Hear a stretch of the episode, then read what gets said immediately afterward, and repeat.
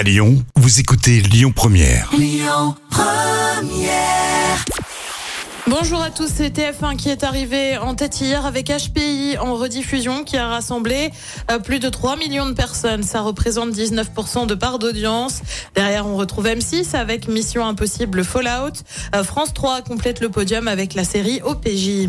Arthur, animateur préféré des Français, c'est ce qui ressort d'une étude menée sur les différents animateurs du PAF, comme on dit.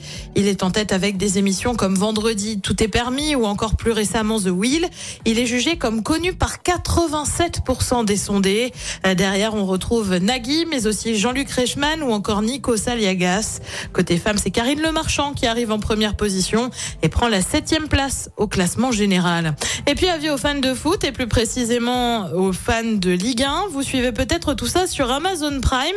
Eh bien, sachez que le pass Ligue 1 augmente d'un peu moins de 13 euros. Il passera à un peu moins de 15 euros.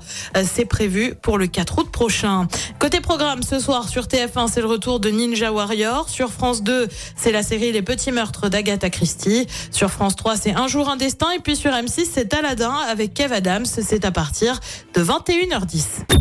Écoutez votre radio Lyon Première en direct sur l'application Lyon Première, lyonpremière.fr et bien sûr à Lyon sur 90.2 FM et en DAB+.